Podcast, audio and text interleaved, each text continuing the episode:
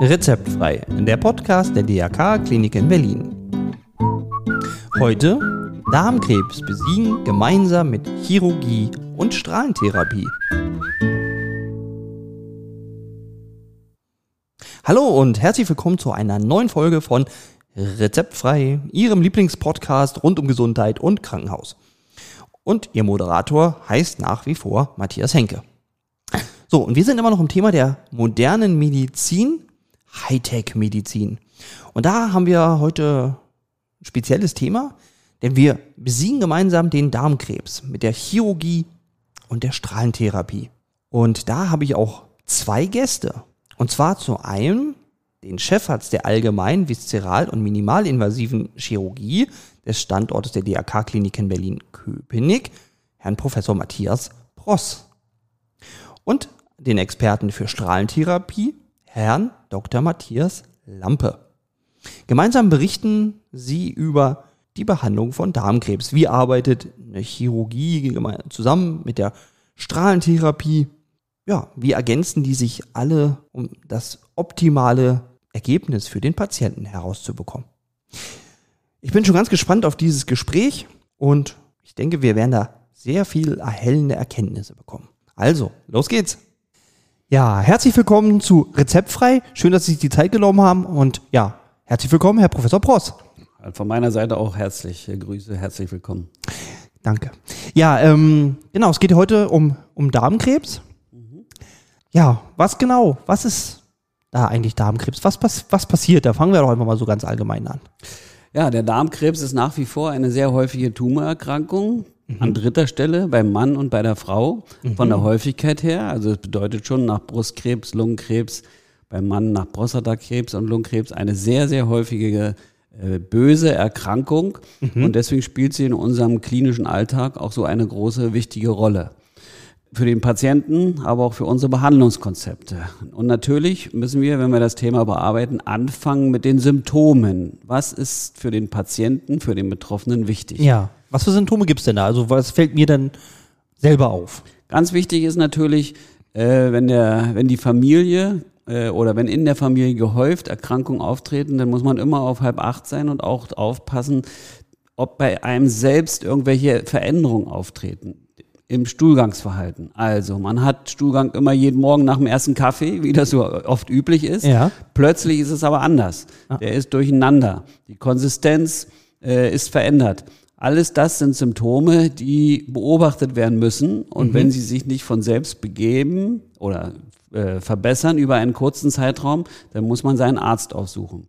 Mhm. Ein Leistungsknick in in dem Wohlbefinden, ein verändertes Essverhalten. Es schmeckt auf einmal kein Fleisch mehr. Es schmeckt auf einmal meine liebste äh, Gemüsesuppe nicht mehr. Alles solche Dinge. Äh, Nachtschweiß ist auch ein ganz wichtiges Symptom. Wenn sowas auftritt, immer beobachten. Auch Aber so Kalorienverlust, also dass ich abnehme oder? Abnehmen, das kommt erst sehr spät. Das kommt erst spät, okay. Aber ganz wichtig ist natürlich Blut im Stuhlgang. Ja. Und das ist nicht immer Blut im Stuhlgang, das man sieht. Ja, also wenn man, äh, man soll auch ab und zu mal auf seinen Stuhlgang gucken in der Toilette. Mhm. Äh, aber das sind so ganz kleine Blutpartikel und man verliert Blut über mehrere Wochen und dadurch bekommt man eine medizinisch würde man sagen äh, Anämie, volkstümlich eine Blutarmut ja. und das führt zur Schwäche, zur zu ganz hellen Augen, die Fingerspitzen werden so blass, das Kautkolorit wird blass und dann sollte man beim Hausarzt mal das Blutbild kontrollieren lassen und da, wenn dort eine Verminderung auftritt, dann muss man unbedingt an Darmkrebs denken. Unbedingt. Okay. Okay, und dann gehe ich also wirklich erstmal zum Hausarzt und genau. wie komme ich dann zu Ihnen? Und der Hausarzt wird als, alles, als allererstes eine Koloskopie verordnen. Mhm. Ja? Und äh, heute ist leider äh, das äh, so eingetreten, dass Koloskopietermine nicht mehr kurzfristig zu haben sind. Mhm. Aber wenn wichtige, dringende Symptome dabei sind, dann sollte der Hausarzt und der Betroffene auf einen schnellen Termin drängen. Mhm. Und nicht erst nach drei Monaten, nach vier Monaten. Also Blut im Stuhl, Gewichtsverlust, Anämie, dann muss ein kurzfristiger Koloskopietermin her. Ja. Und in diesem Koloskopietermin, wenn die Koloskopie durchgeführt ist, sieht man dann diese Veränderungen im Dickdarm. Ah, also ein Wachstum, was nicht dorthin gehört. Das ja. kann was Gutartiges sein, kann aber auch was Bösartiges sein. Mhm. Und das muss durch äh, die Koloskopie mit einer Gewebeentnahme genau diagnostiziert werden. Also die Histologie wird dann gefunden und die zeigt uns dann eine bestimmte äh, Klassifikation der Schleimhaut. Typisierung, äh, Malignitätsmuster. Und daraufhin wird dann die Therapie eingeleitet. Mhm. Und das ist natürlich in einem spezialisierten Darmzentrum, so wie wir das machen, mit ja. den ganzen Strukturen, äh, Kooperationspartnern, auch mit der äh, notwendigen und hohen Patientenanzahl der Behandlungsfälle. Also wer viel macht, der kann auch gute Sachen machen, der mhm. kann auch viel, ist spezialisiert darauf. An so ein Zentrum sollte sich der Patient dann wenden mhm. und dann läuft das für den Patienten in einer interdisziplinären Kaskade, in einer interdisziplinären Zusammenarbeit optimal weiter. Mhm. Das heißt jetzt genau, interdisziplinäre Kaskade, also was, da sind jetzt mehrere Ärzte zusammen, ne? Da gibt es genau. mehrere Fachbereiche. Genau, da ja. sind mehrere Ärzte zusammen, denn so wie früher, dass jeder Patient primär, also zuerst operiert wird, so ist das heutzutage nicht mehr. Aha. Man macht für den Patienten ein individualisiertes äh, Behandlungskonzept. Mhm. Das heißt also, nach der Koloskopie kommt die Bildgebung, das heißt meist ein CT oder ein MRT dazu und dann wird gesehen, ob der Tumor äh, lokalisiert ist, wie viele Wandschichten er infiltriert hat, ob Lymphknoten befallen sind, ob Veränderungen in der Leber sind, ob Veränderungen in der Lunge sind. Diese ganzen Informationen sind für, dieses, für das Behandlungsteam extrem wichtig. Ja. Und dann wird das Behandlungskonzept aufgestellt. Mhm. Natürlich ist es auch wichtig, wo der Tumor ist. Der Tumor, also der Darmkrebs, im oberen Anteil des Dickdarms ist anders als der Darmkrebs im Enddarm zu behandeln. Mhm. Und das ist ganz, ganz wichtig. Also genau zu wissen, wie äh, der Tumor geartet ist und wo er liegt. Okay. Was ist da der Unterschied? Zum Beispiel? Zum Beispiel ist der Unterschied, wenn der Tumor im Enddarm gelegen ist, dann ist mhm. die Behandlung, die operative Behandlung sehr viel schwieriger, weil man dichter an den Schließmuskel herankommt. Aha, okay. Ja, und wenn der Tumor größer ist, wird man erst eine Bestrahlung durchführen, da wird aber der Kollege noch was zu sagen, ja. damit der Tumor etwas kleiner ist. Wenn der Tumor dichter am Schließmuskel ist, dann nutzen wir in den DRK-Kliniken Berlin-Köpenick heute so auch den Operationsroboter, weil wir mit dem Roboter tiefer in das kleine Becken. Diesen Da Vinci-Roboter? Genau, diesen ja. Da Vinci-Roboter. Ah, weil wir mit diesem Da Vinci-Roboter, äh, mit der Bildführung und mit den Instrumenten tiefer an den Schließmuskel herankommen und so den Patienten natürlich die Kontinenz, also den, den Anus erhalten können. Ja. Im Gegensatz zu früher, wenn es ein tiefes Rektumkarzinom ist, dann wurde dieses Organ mit entfernt, um ein langes Überleben zu sichern. Das ja. ist heute eben anders. Heute wird in den allermeisten Fällen kein endgültiger äh, Anus Preta mehr angelegt, weil wir durch die interdisziplinären Therapien, Bestrahlung, Chemotherapie und Operation ein Langzeitüberleben ermöglichen ja. und den Schließmuskel erhalten können. Ach, das ist ja dann super, ist ja doppelt toll. Ja, das ist auch doppelt toll. Ja. Aber es braucht natürlich immer ein Team ja. und auch eine Erfahrung in den Team. Ja. Also die Erfahrung bedeutet, man muss die notwendigen oder man muss eine hohe Patientenzahl behandeln, mhm. damit man das öfter macht. Und man muss die äh, spezialisierten Kollegen im Team haben und natürlich auch die Technik. Und heutzutage natürlich auch den Roboter, um ganz unten am Schließmuskel operieren mhm. zu können. Ja, und alles bieten die DRK-Klinik Köpenick. Also das ist ja alles da. Ja, freuen wir uns auch sehr drüber. Ja, super. Ähm, Gibt es da noch einen Unterschied zwischen, einem, also jetzt bösartigen Tumor oder gutartigen? Also na, na, das gibt einen Unterschied, aber gerade beim Dickdarm ist es so, dass aus einem gutartigen Tumor ein bösartiger Tumor über die nächsten Monate, Jahre entstehen kann, mhm. sodass man auch den gutartigen Tumor auf jeden Fall entfernt. Ja. Den braucht man aber nicht durch eine so eine große Operation entfernen, weil man hier nicht die Lymphbahnen, die Blutgefäße des, des dazugehörigen Segments entfernen muss, ja. sondern wenn man nur einen kleinen Abschnitt entfernen muss. Ist also eine leichtere Operation, aber operiert und entfernt werden muss der. Ja. Okay. Das ist, das ist ganz wichtig. Okay. Wie, wie geht es dann weiter? Also, nach, also so, so eine Operation, wie, wie lange dauert das, das, so eine Operation überhaupt? Also das ist natürlich abhängig in Abhängigkeit, wo der Tumor liegt. Ja. Äh, das wird heute in jeder Lokalisation mit Knopflochchirurgie gemacht, äh, mhm. insbesondere am Rektum mit dem Da Vinci Robotersystem. Aber wenn der Tumor weiter oben sitzt, dann macht man das laparoskopisch weil man da genau die gleichen Ergebnisse erzielt wie mit einem Roboter. Aber für den Patienten ist es natürlich toll, wenn er nur mit diesen kleinen Knopflochschnitten operiert wird. Ja. Er wird, er muss am nächsten Tag gleich wieder aufstehen, er muss sich erholen und geht natürlich auch viel, viel schneller nach Hause. Okay. Wichtig ist natürlich das, was dann rauskommt. Man entfernt ja den Dickdarmkrebs mit dem Segment, mit den dazugehörenden Lymphbahnen, Lymphknoten, Blutgefäßen. Ja. Und dann äh, braucht man natürlich im Team auch den äh, Pathologen, der das untersucht unter Mikroskop. Ja. Und der äh, untersucht uns die Tiefe der Wandschichten des Tumors. Der untersucht uns die befallenen Lymphknoten. Der untersucht uns noch andere, viele, viele Marker, Ja. die wir brauchen, um die weitere Therapie für den Patienten festzulegen. Ja. Und dann wird entsprechend diesem Tumorstadium der pa Patient sozusagen in verschiedene Stadien eingeteilt. Und entsprechend diesen Stadien wird bei manchen Patienten eine Chemotherapie durchgeführt, die dann äh, das Ziel, obwohl der Tumor raus ist, Ja. verfolgen wir ja das Ziel, dass der Patient noch ganz, ganz lange lebt und vom Tumor geheilt ist. Ja. Und wenn ein bestimmtes Tumorstadium erreicht ist, dann können wir nicht genau sehen, ob Mikrometastasen, die kein Mensch sieht, äh, im Blut zirkulieren. Ah, okay. Und diese kleinen Mikrometastasen sollen durch die Chemotherapie, die man dann macht, abgetötet werden und so dafür sorgen, dass nie mehr ein Tumor kommt bei den Patienten. Keine Absiedlung, also keine Metastasen entstehen. Okay. Und dazu wird der Patient in unserem Onkologischen Zentrum Berlin an den DRK-Kliniken Berlin-Köpenick äh, sozusagen integriert in das Behandlung, in das Nachbehandlungskonzept, kriegt Ja. dort Termine und wird dann ambulant nachkontrolliert.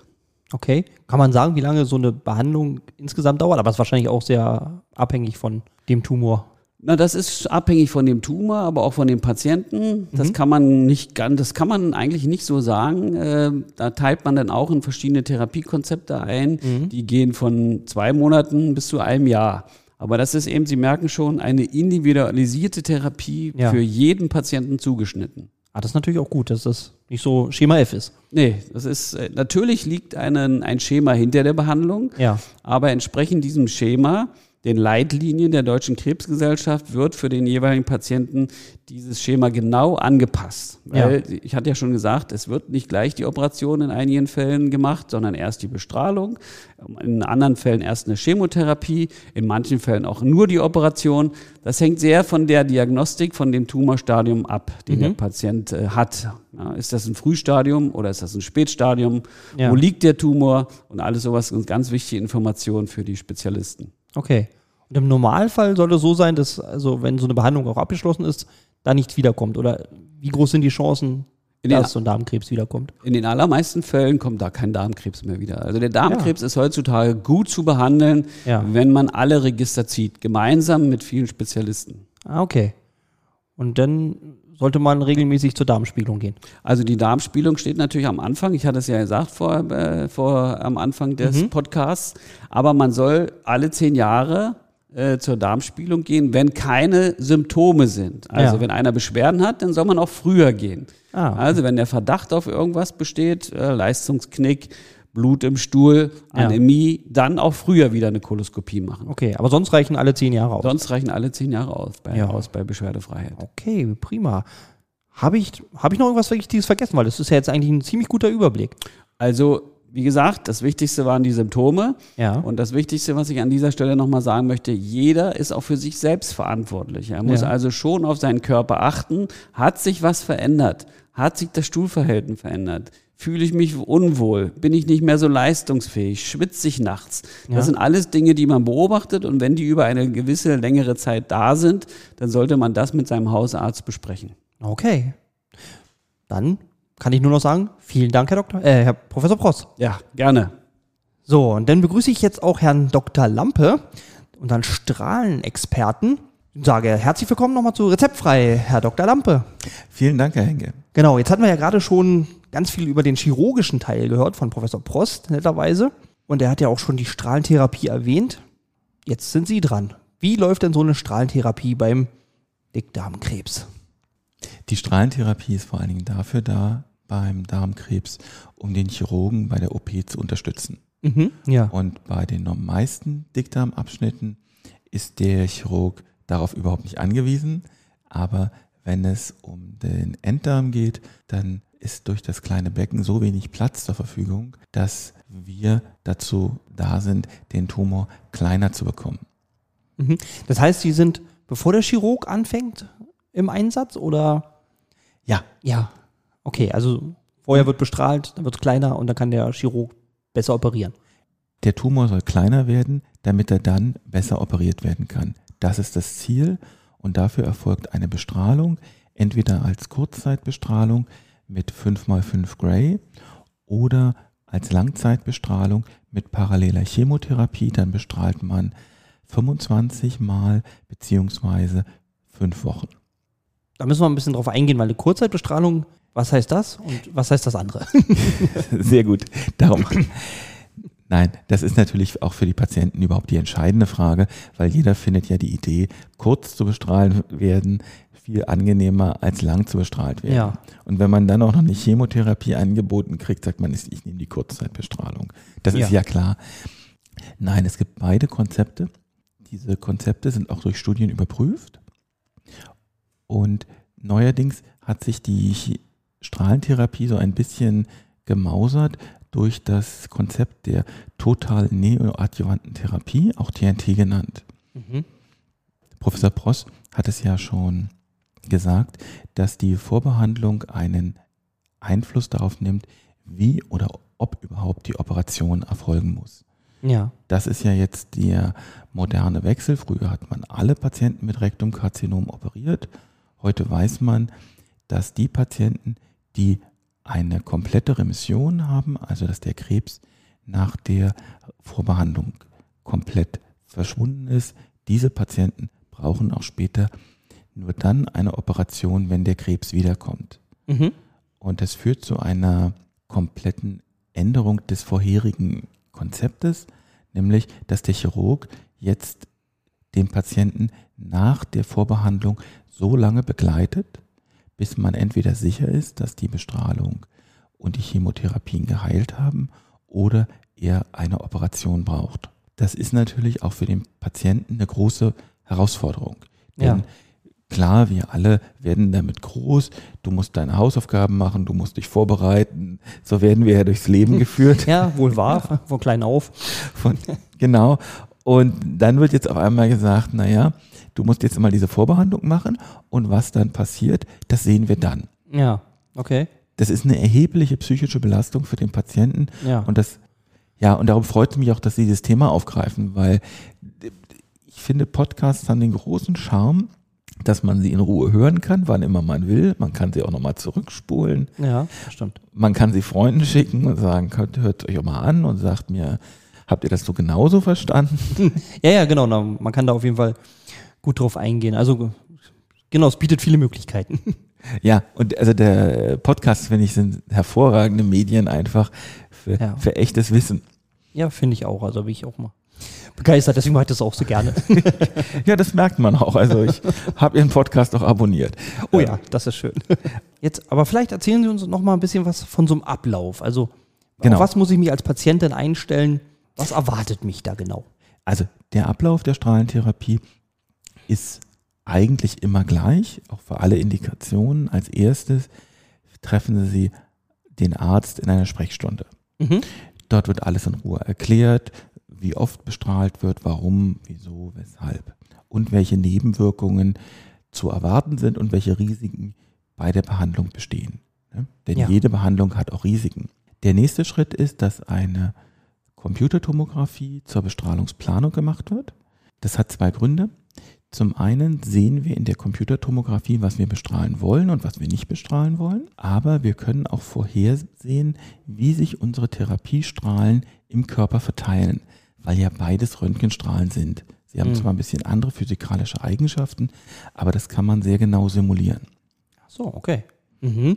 Und dann geht der Patient nach dem Planungs-CT nach Hause und dann beginnt für den Strahlentherapeuten und das Physikerteam die echte Arbeit. Jetzt haben wir den Bilddatensatz, wir wissen, was wir bestrahlen wollen, wir haben ein Konzept überlegt und jetzt fängt der Arzt an, das zu konturieren, was er überhaupt bestrahlen möchte. Ja. Und vorher wird noch durch eine KI Also eine künstliche Intelligenz? Tatsächlich, Ah, durch eine okay. kü- künstliche Intelligenz Mhm. wird konturiert alles an Organen, was in dem Körperabschnitt vorhanden ist. Mhm, okay. Das ist ein neuronales Netzwerk, also das ist eine richtige KI, Mhm. die konturiert automatisch Leber, Milz, Darm, Hüften, alles wird, wird erkannt Ja. und konturiert, damit der Computer weiß, dass er diese Organe und Strukturen nicht bestrahlen soll. Ja. Ah ja, Das das, ist, hilfreich. das ist hilfreich. Ja, und das klingt so trivial, aber das ist ja so, wenn ich dem Computer sage, ich möchte diese Strukturen bestrahlen, dann sagt der Computer, gar kein Problem, jetzt bestrahle ich die. Aber in Wirklichkeit möchte ich ja nicht nur diese Strukturen bestrahlen, sondern ich möchte auch umgebende Strukturen optimal schonen. Ja. Und dafür brauche ich eine räumliche Information, was geschont werden soll. Mhm. Und das machen wir wahrscheinlich auch die meisten Kollegen heute über KIs. Dadurch spart man etwa eine Stunde schon mal Vorbereitung. Ja. Ja, vor allen Dingen macht es der Computer immer gleich gut. Das ist ganz wichtig. Ja. Also für, ein Mensch macht es bestimmt besser, aber der Computer macht es immer gleich. Ja. Und dann kann man das auch besser standardisieren und in der Qualität überwachen. Ja. Okay, und wenn das denn so abgeschlossen ist, dann komme ich als Patient irgendwann wieder und dann geht's los, oder? Also erst werden die Risikoorgane konturiert durch den Computer, dann werden durch den Arzt die Zielstrukturen konturiert, Mhm. dann wird durch den Physiker wahnsinnig aufwendig der Bestrahlungsplan errechnet. Ah, okay. Dann gucken wir uns das alle im Team an, ob wir glauben, dass für diese Indikation die Bestrahlung optimal erfolgt. Ja. Ist eigentlich auch ganz schön, da sind wir wirklich mal besser als die Chirurgen. Bei den Chirurgen ist jetzt ja immer alles das Handwerk eines Einzelnen. Ja. Ja, genau. Das ist ja auch das, was, ich, was man, also was ich an Chirurgen bewundere, dieses, dass sie es selbst in der Hand haben, das eigene Vermögen da in, in die Behandlung einzubringen. Ja. Bei uns Strahlentherapeuten ist das viel entspannter. Wir sitzen dann da. Früher, also vor Corona, mit, jeder mit einem Top Kaffee Ach so. und gucken uns das auf einem großen Monitor an und diskutieren dann darüber oder streiten uns auch und sagen, Mensch, nein, also das hätte ich lieber anders und der andere sagt, Mensch, aber ich denke so. Und erst wenn wir uns im Team sicher sind, dass es die optimale Lösung ist, dann wird der Plan freigegeben. Okay. Ah. Wenn der Plan freigegeben ist, dann kommt der Patient. Ach, immer noch nicht. Immer noch. Okay. Ja, es tut mir leid, dass ich so auf die Folter spanne, sondern der Plan wird dann freigegeben. Ja. Dann prüft ihn der Physiker nochmal, Ach ob so. es wirklich stimmt, weil es ist ja so wie immer im Leben. Man kann sich das ja im Computer vorstellen, dass alles perfekt stimmt, Ja. aber der Plan wird vorher nochmal auf ein Messphantom abgestrahlt Mhm. und dann wird verglichen, ob das, was wir denken, was aus der Maschine an Dosis kommen sollte, Mhm. auch wirklich das ist, was aus der Maschine kommt. Ah. Und erst dann wird der Patient wieder eingeladen zur Bestrahlung. Okay, das hört sich ja auf jeden Fall eigentlich nach einer guten Vorbereitung an und dann wird's auch sicher. Ja, aber das Verrückte ist, es sieht ja keiner. Und deshalb ist es in der Wahrnehmung von den Patienten, naja, ich gehe dann zum CT, das, okay, das versteht er ja noch, Ja. aber danach passiert ja gar nichts. Aber in diesen paar Tagen steppt tatsächlich wirklich der Bär bei Ja. uns. Da passiert eigentlich der wirklich wichtige Teil sozusagen. Da, Vorbereitung. da passiert der entscheidende Teil. Ja. Und danach wird der Plan in einer Datenbank freigegeben Mhm. und wird dann von MTRAs abbestrahlt. Das sind Mitarbeiter, die haben eine besondere Ausbildung, dass sie diese Bestrahlungsgeräte bedienen dürfen. Oft sind die Patienten ein bisschen enttäuscht, dass sie so selten einen Arzt sehen, aber tatsächlich ist, die, ist das Ganze vorher schon passiert. Ja. Die Aufgabe hat der Arzt ja erledigt. Also das, Behandlungskonzept steht. Ja, und ehrlich gesagt, die MTAs, die bedienen diese Geräte so perfekt, wird zwar durch den Arzt formal überwacht, aber da muss man auch mal sagen, also wer hat da wen überwacht? Okay. Aber so als Patient, ich lieg dann da, also nur damit ich mal so eine Vorstellung habe, ich werde dann irgendwo hingelegt Ja, und dann strahlt's los. Ja, das ist also das Hinlegen.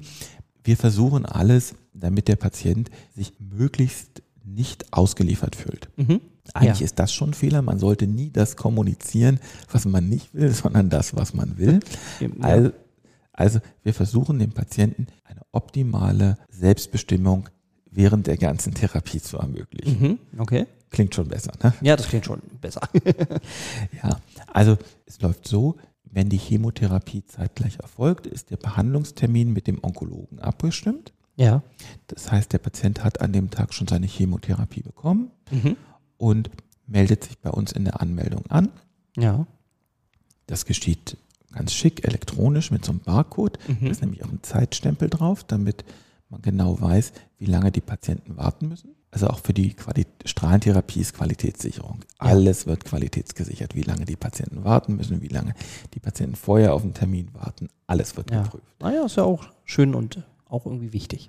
Genau. Und wenn der Patient meldet sich mit dem Barcode an, wird dann aufgerufen, geht in eine Umkleide, zieht T-Shirt und, und, und Hose aus, Unterwäsche kann anbehalten werden, Mhm. nimmt sich ein Handtuch mit, das Mhm. sagen wir vorher, weil das einfach angenehmer ist und wird dann kurz auf das Bestrahlungsgerät gelegt. Das ist ein bisschen wie beim Röntgen. Nur anders als beim Röntgen dauert die Bestrahlung selber gut fünf Minuten und das Gerät klappert. Das, okay. Aber Ja. das soll es wahrscheinlich. Wenn Sie das so sagen, ist es nicht kaputt, sondern es Nee. soll klappern. Nee, aber tatsächlich, es, es macht ein irres Getöse, Mhm. weil sich Blenden verfahren und also es ist wirklich sehr beeindruckend, wenn man sich das anhört Ja. und dabei wird die Bestrahlung abgegeben. Die Strahlung selber können wir ja nicht wahrnehmen, Ja. darum merken wir davon nichts. Aber es ist ganz wichtig, dass man es dem Patienten vorher vermittelt und sagt, das ist also ganz normal, das Gerät macht komische Geräusche und nichts bei Denken. Ja. Ja, also es machen übrigens alle Geräte, die einen klingen ein bisschen anders und was man jetzt besser findet, ist egal, Ja. glaube ich. Sondern man muss einfach vermitteln, das Gerät arbeitet einen sehr komplexen Bestrahlungsplan ab. Ja. Das dauert etwa fünf Minuten und dann kann der Patient wieder gehen und kriegt am nächsten Tag wieder einen Termin. Das wird dann täglich gemacht, sowas, ja? Das wird täglich gemacht. Mhm. Und auch, was auch sehr schön ist, man erlebt das so in der täglichen Routine. Bei der ersten Bestrahlung ist der Patient aufgeregt.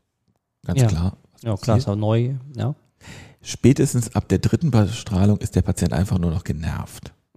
Okay.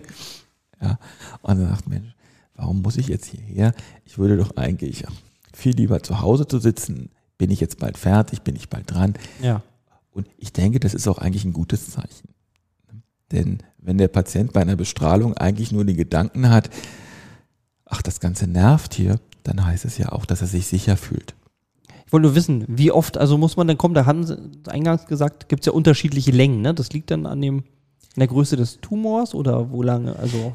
Ja, das ist eine schwierige Sache. Mhm. Die, es gibt das Konzept der Hypofraktionierung. Das heißt, dass ich wenig bestrahle mit hohen Dosen. Mhm. Oder alternativ, dass ich normofraktioniere, das heißt, ich bestrahle oft mit kleinen Dosen. Mhm. Okay. Und beides hat Vor- und Nachteile. Ja. Wenn ich selten bestrahle, also bei der Hypofraktionierung, Ja. dann habe ich weniger Nebenwirkungen während der Bestrahlung, aber langfristig ist die Behandlung nicht so verträglich. Ah, okay. Und bei der normofraktionierten, also wenn ich oft bestrahle, ist es genau andersrum. Okay. Und deshalb ist das auch eine sehr individuelle Entscheidung. Aber ich kann das als Patient selber entscheiden oder liegt mir mir das irgendwie nah? Oder, oder also gibt es irgendwelche Personengruppen, für die das besser ist, das eine oder das andere? Also gibt es da.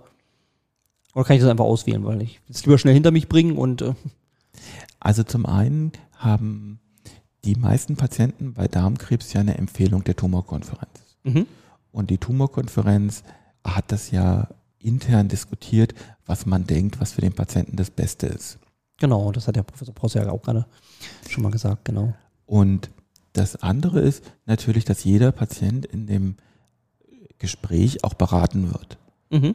Und ich finde, das gehört auch einfach dazu, Ja. jetzt mal unabhängig davon, ob die Tumorkonferenz das eine oder das andere empfiehlt, gehört es dazu, beide Konzepte in einem Gespräch zu vermitteln Mhm. und der Patient entscheidet selber, was passiert. Und dann kann ich also im Prinzip die Entscheidung selber treffen, die, die letzte Entscheidung. Na, nicht nur im Prinzip, sondern Ich treffe sie. der Patient trifft die Entscheidung. Es Ah, ist, okay. Es ist die Aufgabe des Arztes, den Patienten zu beraten Mhm. und der Patient trifft die Entscheidung. Ja. Und ich finde, das ist auch eine ganz ernste Sache, weil letztlich ist es ja so, der Patient bekommt ja auch die Nebenwirkungen. Er hat den Vorteil der Therapie, Ja. aber die Risiken und die Nebenwirkungen treffen ja in der Regel nicht den Arzt und auch nicht den Apotheker, ja. sondern sie treffen den Patienten. Ja, genau. Okay, muss ich selber eben abwägen, was für mich gut ist. Genau, oder was ihrer Lebensplanung entspricht. Das kann ja auch, das können ja auch ganz abstrakte Probleme sein. Zum Beispiel Hypofraktionierung ist ein großes Thema bei Patienten, die ähm, selbstständig sind Mhm. und die noch nebenbei arbeiten müssen oder, ähm, oder Patienten, die alt und nicht so mobil sind, die sagen, das ist mir völlig egal, was schonender ist. Ich komme nicht häufiger als fünfmal bei dir vorbei. Ja, Das- okay. Das findet einfach nicht statt. Ja. Und ich glaube, das sind ganz, ganz klare Gründe, die muss man auch thematisieren. ja. Außerdem hat die hypofraktionierte Bestrahlung beim Rektumkarzinom noch einen ganz großen Vorteil. Mhm. Der wäre?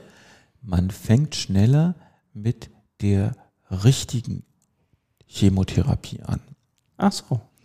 weil im Zuge dieses Konzeptes der, dieser total neoadjuvanten Therapie Mhm. gibt es nach der Bestrahlung, egal ob es jetzt die Kurzzeitbestrahlung ist oder die lange Bestrahlung mit Chemotherapie, gibt es danach noch einen Block einer volldosierten Chemotherapie. Und ja. wenn ich jetzt lange mit einer milden Chemotherapie bestrahle, Mhm. dann bedeutet das ja, dass dieser Block erst sehr viel später stattfindet. ja. Und gerade wenn jetzt Patienten ein hohes Risiko für Fernmetastasen haben, Mhm.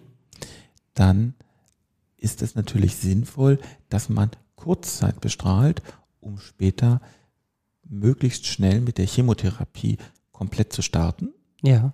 Beziehungsweise ist es andersrum so, wenn ich einen sehr großen Tumor habe, bei dem ich eine optimale lokale Kontrolle will, ist es besser, ich mache die eine lange Radiochemotherapie, Mhm. um lokal die optimale Tumorkontrolle zu haben und sage, dafür fange ich dann später mit dieser volldosierten Chemotherapie an. Auch das ist so ein bisschen ein Verschieben zwischen zwei Optionen. Möchte ich eine lokal optimierte Therapie, Mhm. dann ist es Radiochemo, oder möchte ich eine auf den ganzen Körper optimierte Therapie, dann ist es eine Kurzzeitbestrahlung mit, Ja. einer, mit einem schnellen Beginn einer, einer kompletten Chemotherapie. Ja. Dann haben wir ja eigentlich haben wir einen guten Überblick, wie so eine Strahlentherapie abläuft, oder? Immer, was mir ganz wichtig ist, Ja. Strahlentherapie hat immer so, so den Ruf einer Therapie, die macht man, wenn einem gar nichts mehr einfällt. Ja, stimmt. Das hat, äh, genau, das hat tatsächlich Es hat so ein, letzte, der, der letzte Versuch. der letzte Versuch. Ja. Und das ist Strahlentherapie überhaupt nicht. Nee, ne, das höre ich jetzt hier schon raus. Es sieht ja doch mehr aus, dass es mehr Hoffnung macht. Ja, Strahlentherapie ist eine Behandlung, bei der man Energie lokal anwendet, um Krebszellen zu zerstören Ja. und das Immunsystem zu aktivieren. Ja. Das Gute ist, man kann aber auch Patienten, die in einem sehr schlechten Zustand sind, weil die Krankheit so weit fortgeschritten ist, den kann man oft auch durch eine Bestrahlung noch eine Linderung verschaffen. Aber das sind zwei Konzepte. Ja. Und nur weil man das eine kann, muss man ja das andere nicht lassen. Und was ich mich freuen würde, wenn dieser Podcast Patienten, die ein Enddarmkarzinom haben oder einen Dickdarmkrebs, Mhm. dass die hier mitnehmen, dass, diese, dass es viele Behandlungsmöglichkeiten gibt und dass sie sich in das Darmkrebszentrum ihres Vertrauens begeben sollen, Ja. um dort sich aus diesen ganzen vielen Therapieoptionen die Beratung geben zu lassen, damit sie dann die optimale Therapie finden. Und es ist ein Teamspiel Ja. aus dem Chirurg, dem Onkologen und dem Strahlentherapeuten. Ja. Und tatsächlich auch in der Reihenfolge. Okay. Ja, Herr Dr. Lampe, auf jeden Fall, ich bedanke mich. Sie haben mir auf jeden Fall ganz viel Erhellnis gegeben, also auch Hoffnung, also auch ein ganz anderes Bild. Also man muss nicht so viel Angst davor haben, es macht doch mehr Hoffnung als, als Angst. Ja, ich danke Ihnen, Herr Dr. Lampe, dass Sie sich die Zeit genommen haben und uns das hier so ausführlich erklärt haben. Vielen Dank, Herr Henke, für die Einladung.